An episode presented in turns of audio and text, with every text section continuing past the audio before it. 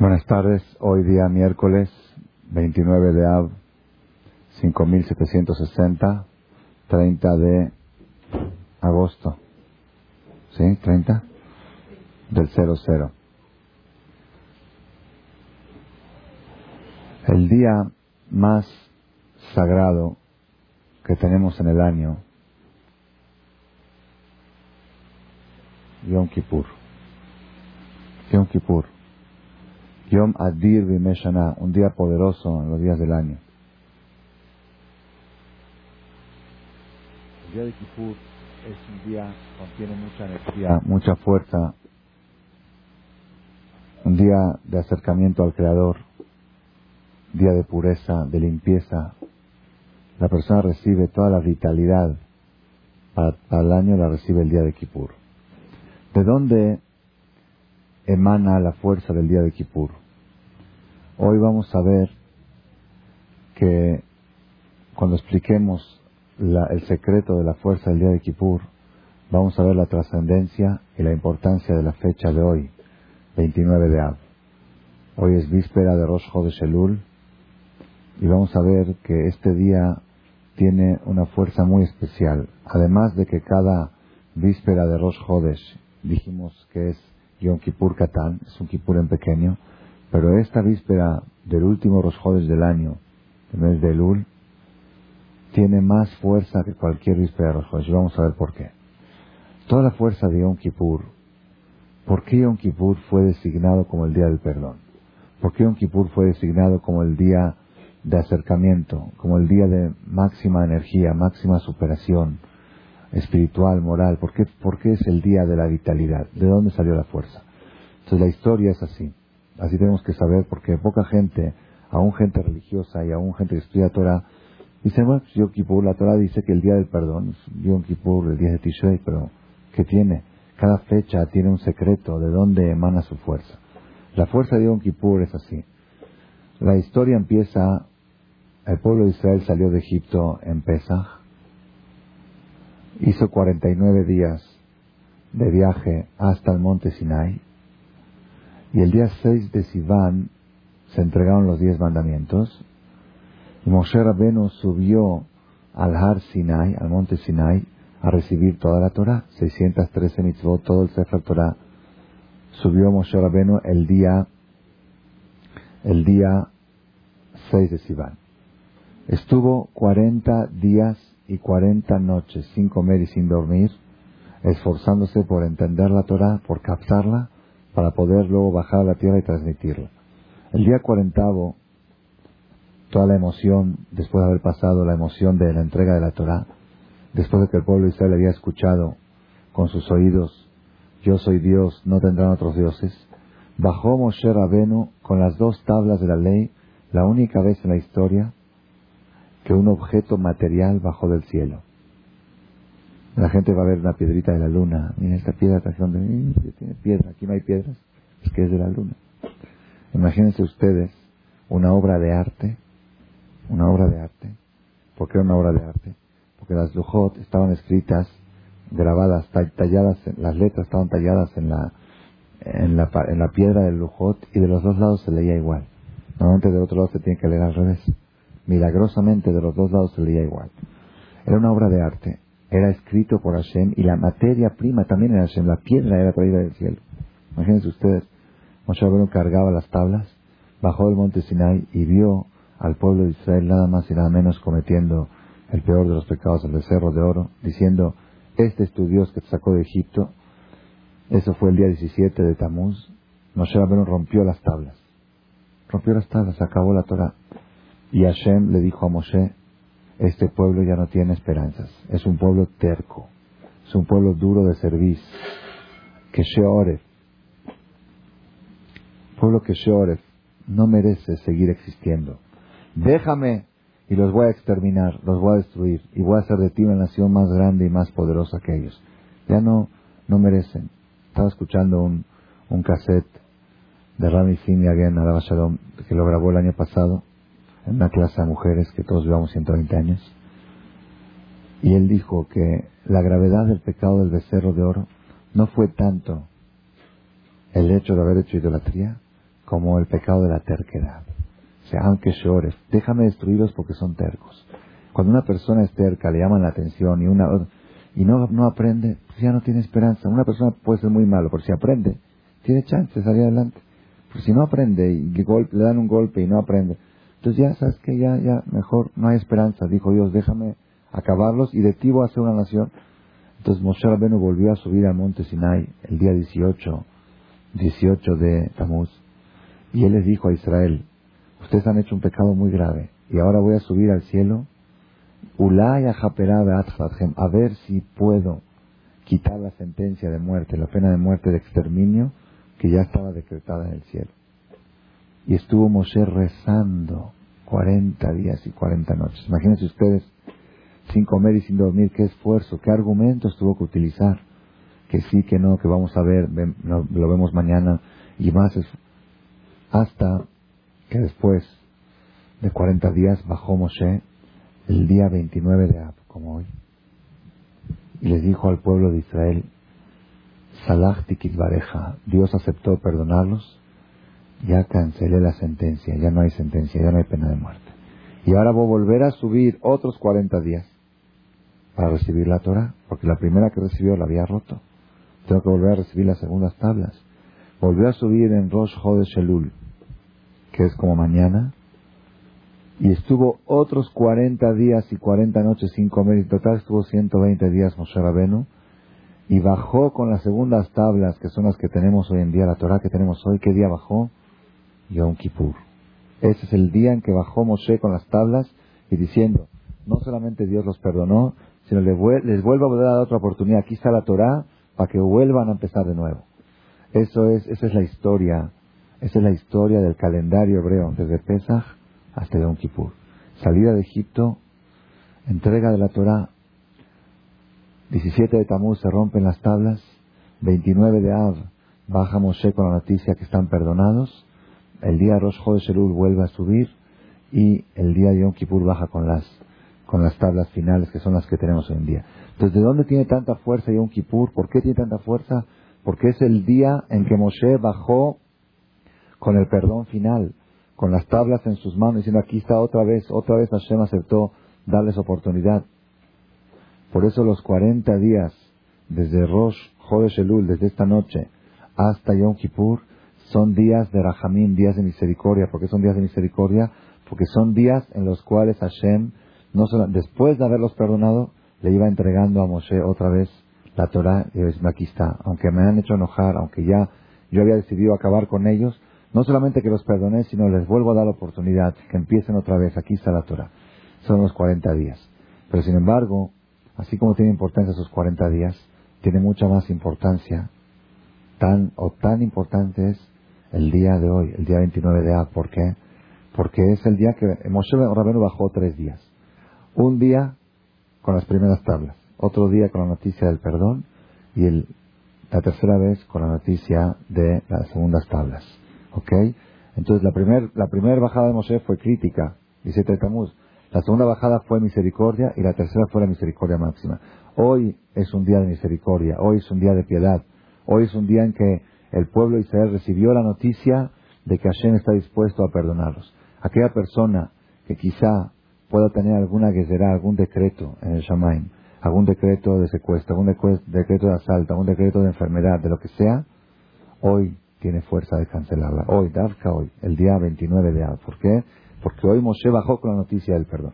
Después tenemos 40 días de Selijot, que ya son días de misericordia, preparación para Roshaná y Yom Kippur. Por eso tenemos que saber la importancia que tiene esta fecha en el calendario hebreo. Ahorita estamos reunidos en esta conferencia, la Gemara dice que cuando el Jajam está parado dando discurso, dando una derashá, libre musar, dice libre kibushim, libre kibushim es cuando el Jajam habla palabras como de reproche, como de regaño, así duras un poco. Y la gente está sentada escuchando. Dice la Gemara en ese momento, Dios baja y observa ese panorama y les perdona todos los pecados a los presentes. Así está escrito. Es el zehut de estar escuchando una clase de Torah, principalmente cuando son duras. Si son así ligeritas y esto, también es bueno, pero no, no tiene la fuerza de expiar todo. Cuando el jajam sacuda a la gente, eso tiene. Hoy no vengo preparado para sacudir, pero por lo menos, nada más quiero decirles algo que cuando venía yo de Cuernavaca hace un mes y medio estaba escuchando el cassette de Rani Again del año pasado que le dio a las mujeres en el mes de Elul. Y dice así, dice, nosotros somos un pueblo terco, un pueblo terco, aunque Sheore. Dice, cada año nos avisan que en Rosh Hashanah es un día de juicio y que todo tu futuro, de tu familia, de tus hijos está pendiente. Y Yom Kippur es el día en que se sella. Te lo avisan, te lo dicen y te dan tiempo, 40 días para prepararte y todo. Y sin embargo, uno está de shopping y otro está acá, está peleando con la suegra, está peleando con la cuñada, cada uno está... Si supiera la persona qué es lo que está en juego, qué es lo que está en juego en Roshaná y Kippur, se estaría 40 días antes, dejaría todo y se dedicaría nada más a buscar maneras de pasar el din, de pasar el juicio bien. Y él dice así, así dijo en la clase, dice, hoy en la mañana regreso del hospital, así dijo, de haber hecho análisis y análisis ya después que habían extirpado un tumor, lo aleno. Dice, el año pasado, en el UL, se dijo él, si yo supiera lo que me esperaba pasar este año, no hubiera dejado que pase Rosaná, no hubiera dejado que pase Kipur, hubiera detenido al tiempo para cambiar el decreto, para cambiar la será Ahora ya es tarde. Se dijo él el año pasado. Efectivamente, hoy en día ya no está con nosotros, no tuvimos el Zehut. Pues el año pasado todavía había chance. Antes que salga el decreto es más fácil. Evitar un problema más fácil que quitarlo ya después que ya llegó. Dice, nosotros somos un pueblo terco. Dice, en los tiempos de antes, cuando llegaba el mes de Elul, la gente temblaba, la gente se sacudía. Cuando anunciaba el Hazán en Shabbat, cuando anunciaba el Hazán en Shabbat, que está por llegar, en Shabbat se anuncia Rosh Chodesh Elul, la gente se ponía a sudar, a sudar. ¿Por qué? Porque sabían qué es lo que está en juego. En cualquier nivel que se encuentre la persona. Si la persona se encuentra en un nivel espiritual muy alto, pues todo su futuro espiritual está en juego en Rosh Kippur. Y si a la persona le interesa más el nivel material, también eso. Si tienes esa salud, vida, éxito, matrimonio, ¿qué es? que Todo lo que te puede interesar está dependiente de lo que se dictamina en Rosh Kippur. Y Hashem te avisa con tiempo, 40 días. Yo recuerdo una vez un señor me contó aquí en México, dice que un día le llegó una notificación, un citatorio al juzgado. Y él no sabía de qué se trataba. Está usted citado al juzgado de tal. Lo primero que hizo fue con su abogado. Dijo, oye, ¿de qué se trata esto? Le dice, ¿a quién mataste? Le preguntó el licenciado, ¿a quién mataste? Dice, a este juzgado citan nada más a criminales de nivel mayor, traficantes de drogas, asesinos. ¿A quién mataste? no sé de qué me estás hablando. Dice, algo habrás hecho, no te pueden citar aquí.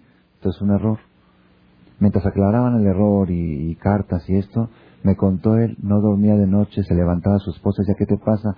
La sábana empapada de sudor. Nada más porque lo citaron a un juzgado equivocadamente, erróneamente, sabiendo seguro que es un error, seguro mil por mil que es un error. Pero me citaron. Y hasta que se aclare el error, no dormía de noche, sudaba. Yo siempre digo, aun si la persona está seguro que llega a Rosh limpio, limpio, ¿qué es limpio?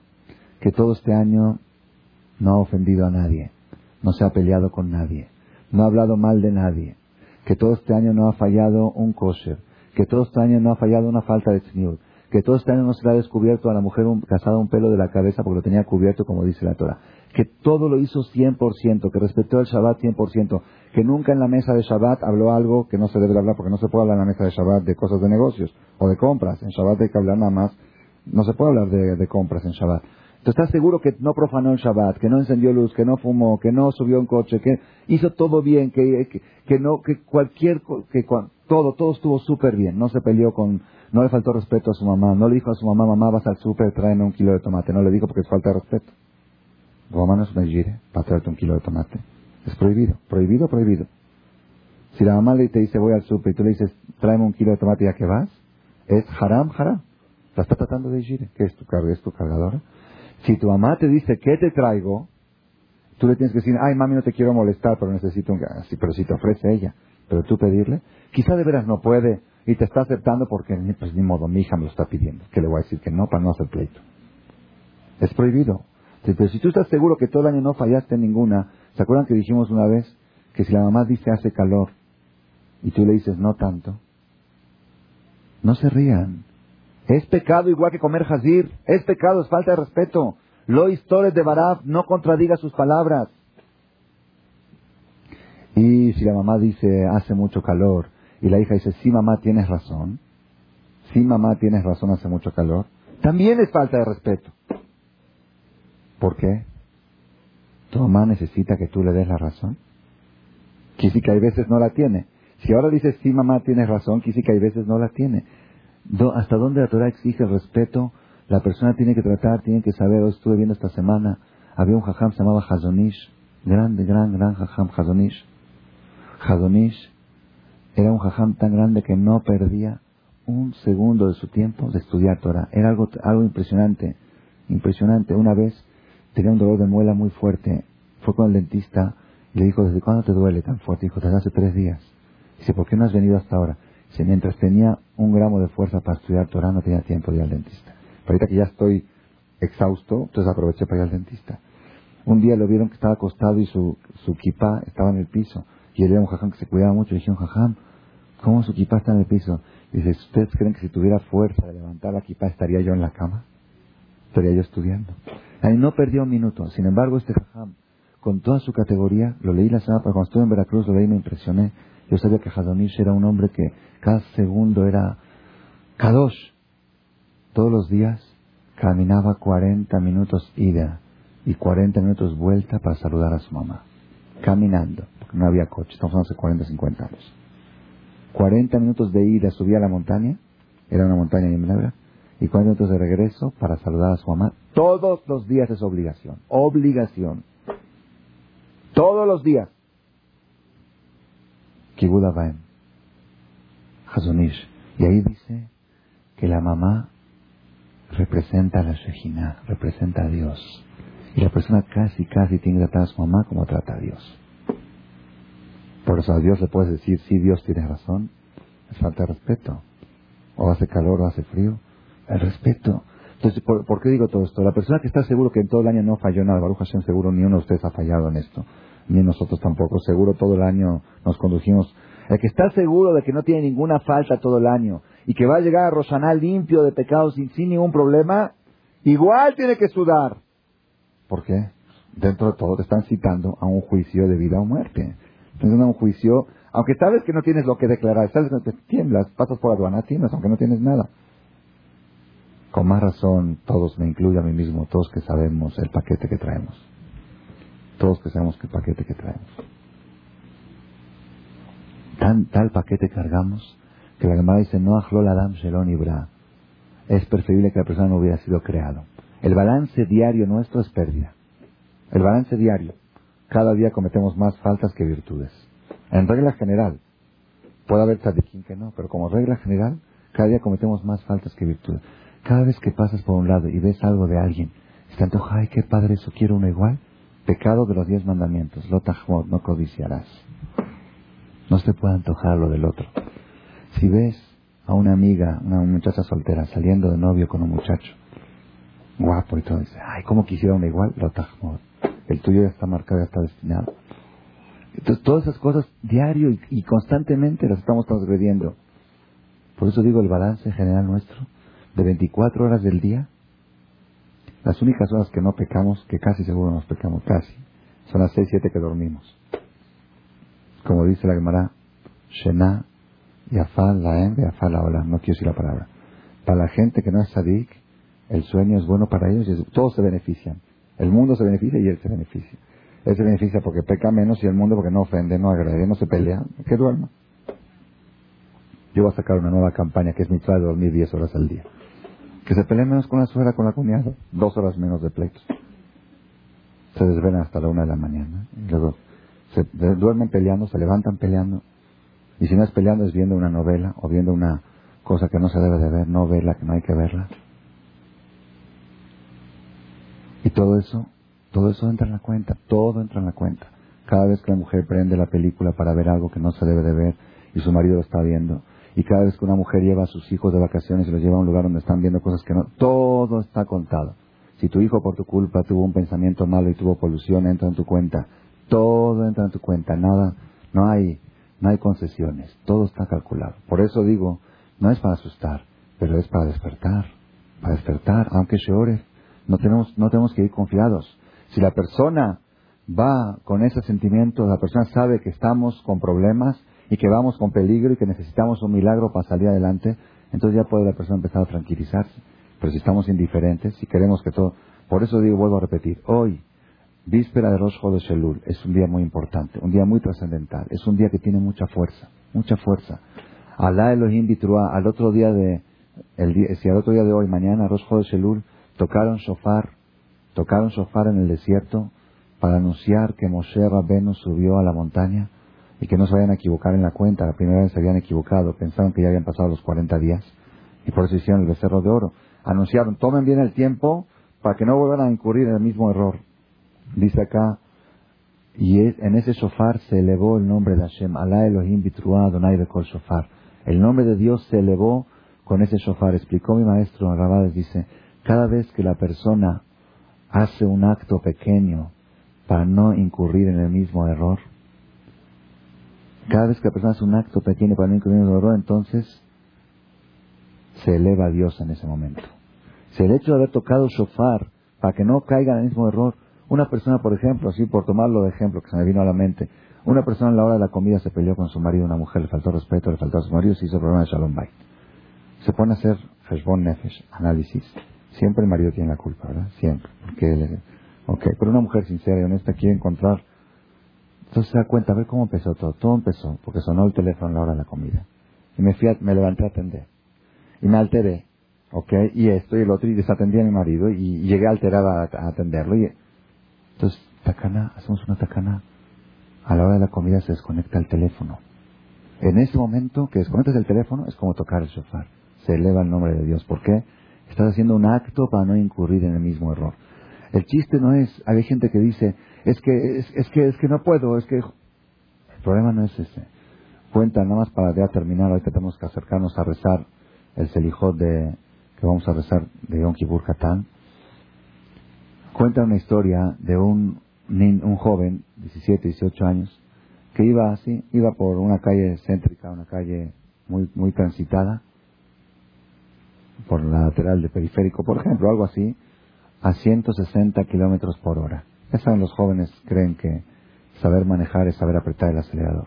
Entonces, apretaba el acelerador. Eh, eh. Se cruzó una persona, lo una señora, casada con seis, siete hijos, la atropelló y la mató. Dejó al marido viudo y a los hijos huérfanos. Entonces, este hombre directamente, la policía, le lleva a este joven a la justicia, ya es mayor de edad, ya tiene que rendir cuentas le llevan a la justicia y si usted está sentenciado a cinco años de cárcel por haber provocado con negligencia la muerte de una mujer que dejó hijos de esto y indemnizaciones y cosas. Entonces este joven dice, señor juez, le quiero hacer una pregunta. Una pregunta. ¿Usted ha manejado alguna vez a 160 kilómetros por hora? Le dice, la verdad no. Dice, ah, pues por eso usted no me puede juzgar. Dice, ¿por qué? Si usted cree que a esta velocidad yo podía frenar, yo intenté, yo probé, yo apreté el freno con toda mi fuerza, pero no pude, el coche patinó y la atropellé. Usted me está juzgando porque usted nunca, usted maneja 50, 60. Maneja una vez, pruebe y va a ver que no se puede frenar. Le dice, niño tonto, yo no te estoy juzgando por no haber frenado. Te estoy juzgando por qué ibas a una velocidad que ya no se puede frenar. Igualmente nosotros. Dios no nos juzga por el momento del pecado. Dios no nos juzga. Cierren por favor esa puerta ahí. Hashem no nos juzga por haber hecho las faltas. Las faltas cuando las cometemos de veras, todos las cometemos sin querer. Todos sin querer. Entonces, ¿por qué nos juzga Hashem? ¿Por qué te pusiste en una situación que ya no te quedaba alternativa? ¿Por qué te pusiste en una situación que estabas alterada? ¿Por qué te metiste en esa situación? ¿Por qué no, lo evitaste de antes? Entonces, ¿cuál es la teshuva? Nosotros estamos entrando ahora en el mes de la Teshuvah, la Teshuvah es buscar las causas que nos llevan a los problemas. Ya el problema en sí es muy difícil vencerlo. Pero ¿qué es lo que te lleva? ¿Qué es lo que te provoca enojos? ¿Qué es lo que te provoca? ¿Qué es lo que te provoca que a veces, Barminan, comes algo que no es al 100%? Es que las amigas, amigas, pues con estas amigas no se sale. Y si se sale, pero no a ese lugar, se va a otro lugar. Se va a un lugar donde no hay riesgo. No, me meto, voy con él, pero yo me voy a cuidar, me voy a cuidar. En el momento me dio pena, me presionaron, ¿eh? presión social. ¿Por qué te metes en esa, presión social? Entonces, eso es Eso es Teshuvah. Teshuvah quiere decir que la persona busque las causas antes de que lleguen, para que en el momento en que lleguen ya no ya tenga fuerza de enfrentarlo. Hashem que nos ayude hoy, que es un día tan importante, un día de misericordia. Vamos a rezar ahora el Selijot. Ahí tienen el libro que repartieron. Vamos a rezar el Selijot de Hashem. Vamos a pedirle a Hashem que le mande a todos los que necesitan salvación en estos momentos, que están en momentos de sufrimiento, que están privados de su libertad, ya sea por causa de secuestros, ya sea por causas de enfermedades, por lo que sea, que Hashem saque adelante a todos ellos y que nos prepare con esta tefilá para poder aprovechar toda la energía del mes de Elul y superarnos diariamente para llegar a Rosh limpios y puros y tener un año bueno y Shana Pasen al salón anexo para rezar. Gracias por su atención a este shiur del Rav Malech. Les recordamos que pueden visitar la nueva página de shemtov.org en el internet www.shemtov.org. Actualmente la página cuenta con varias secciones. Noticias sobre las actividades de Shem Tov a nivel mundial, escuchar o bajar las últimas conferencias del Rav Malek, escuchar o bajar la alajá del día, imprimir o estudiar desde su computadora la perashá de las semanas, estudio diario de Gemara, Daf Yomi en español, sincronizar su iPod con podcast, un manual para crear su propio CD de las conferencias que existen en la red, adquirir libros con entregas internacionales con la metodología del Rav Malek de español, fonética y hebreo simultáneamente, así como ubicar las ciudades en donde se reparten CDs a nivel mundial. Es que la misbot y muchas gracias.